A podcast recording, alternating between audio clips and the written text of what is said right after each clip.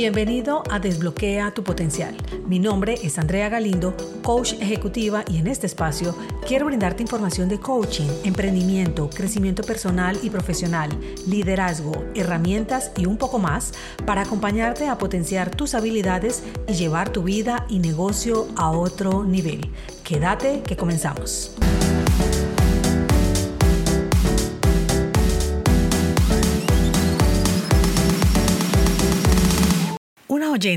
Me ha sugerido hablar del tema que te traigo y que me pareció relevante desarrollarlo porque es una situación que tenemos en nuestra cotidianidad y te quiero aportar lo que a mí me funciona en estos casos. Voy a parafrasear lo que recibí en un audio. A veces nos encontramos con personas que en vez de recargarte, por el contrario, te quitan totalmente la energía pero de alguna manera debes hacer alguna negociación o tener relación con ellos.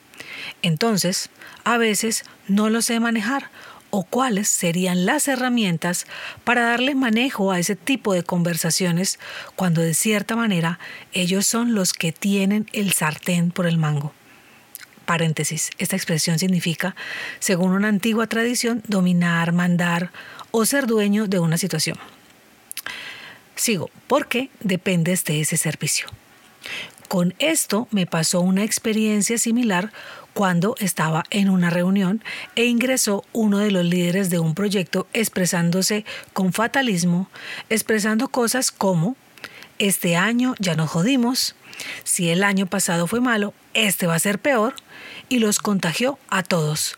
Fue muy fastidioso y provocaba salir de allí. Este fue el mensaje que recibí, entonces vamos a desarrollarlo. Efectivamente, esta puede ser una situación muy retante. Y aunque quieras mandar al carajo a esa persona, sabes que pones en riesgo esa negociación, relación comercial o personal que trae para ti o para tu empresa ciertos beneficios. Lo primero que haría es revisar mis valores. Si tú hoy no los tienes claros, te invito a que revises y elijas concienzudamente cinco en orden de relevancia. Esto te permitirá estar en coherencia contigo misma y te facilitará tomar una decisión porque esos son innegociables. Ejemplo, si uno de tus valores es la empatía, y resulta que otro te saca de casillas fácilmente y se te dificulta comprender sus razones, pues has fijado de manera errada ese valor, porque no eres capaz de ponerte en la piel del otro y hacerle saber de una manera amorosa que piensan diferente. Otro puede ser, uno de tus valores es el respeto, y resulta que la persona grita, habla o interrumpe a los demás de manera persistente sin permitir que expresen sus opiniones, pues sencillamente no lo puedes pasar por alto. Y se lo expresas de manera cordial. Si la persona hace caso omiso, debes tomar la decisión de manera responsable de terminar esa relación. Allí entonces di un ejemplo de un valor mal fijado y otro que está en coherencia. Aclaro que este ejercicio de los valores se debe realizar por lo menos una o dos veces al año, porque a medida que evolucionas vas cambiando también en respuesta a las experiencias de vida, el crecimiento personal y las reflexiones internas. Lo importante es tenerlos muy presentes porque son creencias fundamentales y principios que guían tu comportamiento y tus decisiones. En otras palabras, definen lo que para ti es importante y significativo. Ya lo he mencionado en otros episodios. Así que volviendo al caso, si esta situación que se presenta con esa persona altera tus valores, ya debes empezar a buscar generar un cambio buscar otro cliente que supla esos ingresos, salir de esa relación y recuperarte para realizar una mejor selección, generar distancia y poner límites claros, buscar otro empleo y retirarte de esa empresa, en fin. Reitero que si tienes tus valores claros, tomar decisiones te será más fácil realizarlo sin tanta vuelta, sin sentirte culpable ni aguantarte situaciones sin saber por qué.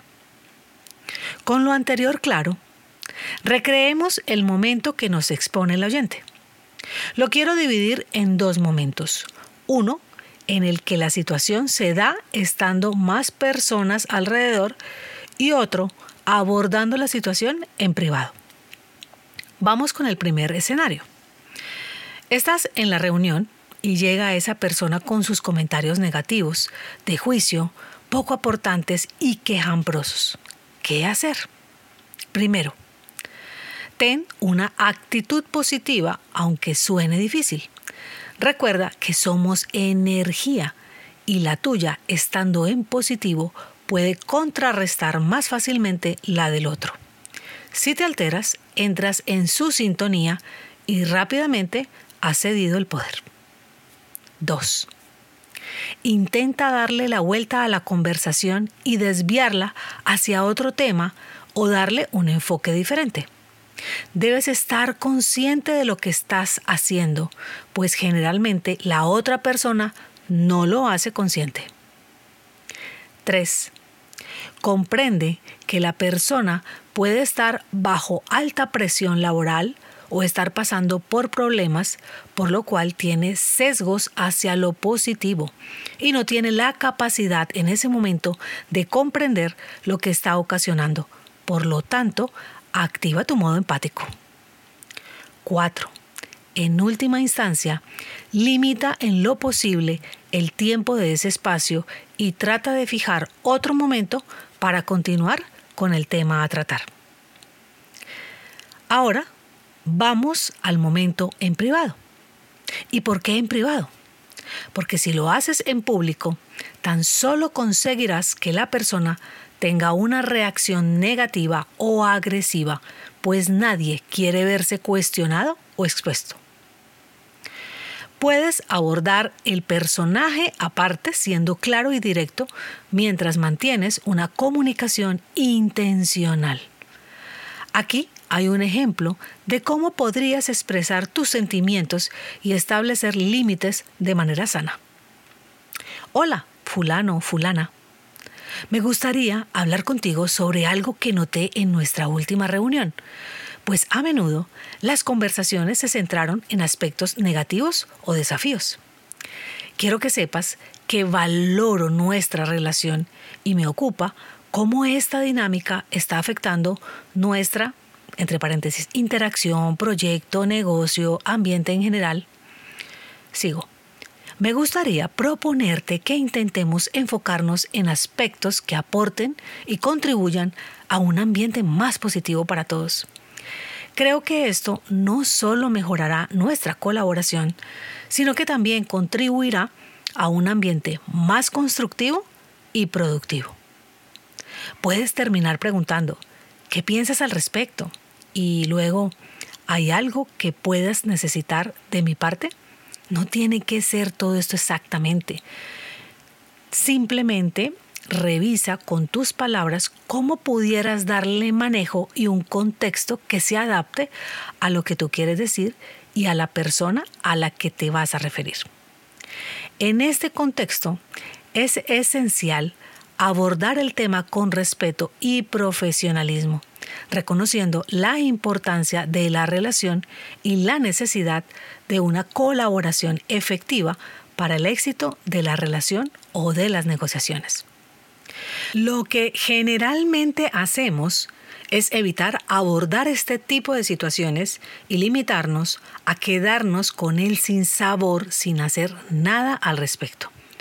Por miedo al conflicto y confrontaciones, por temor a una reacción negativa, por tu falta de confianza en expresarte de manera efectiva, por querer ser aceptado o temer a ser excluido, porque en otras experiencias no te fue tan bien y eso te marcó emocionalmente, así que lo evitas. Revisa si te identificaste con alguna de las que te acabo de mencionar o detente a revisar en qué posición te encuentras.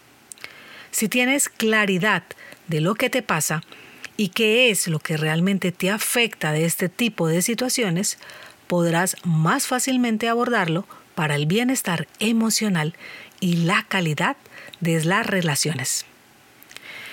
Es posible que proyectes tus propias emociones, pensamientos o aspectos de tu personalidad en otras personas. Esto ya es más profundo y difícil de aceptar. Reflexionar sobre por qué estás interpretando de cierta manera las acciones o actitudes de los demás puede ayudarte a comprender mejor tus propias dinámicas internas. La autoconciencia y la reflexión son herramientas valiosas para el crecimiento personal y la mejora de las relaciones interpersonales. Espero poder haber aportado y recuerda que esto es solo mi sentir y modo de revisar la situación bajo mis propias experiencias y puede que no las compartas y está bien. Te envío un abrazo y me encantará recibir más temas que quieres que aborde en este espacio. Puedes escribirme al correo contacto arroba o por alguna de las redes sociales donde me encuentras como arroba Conecta Coaching Group. Hasta la próxima semana. Chao, chao.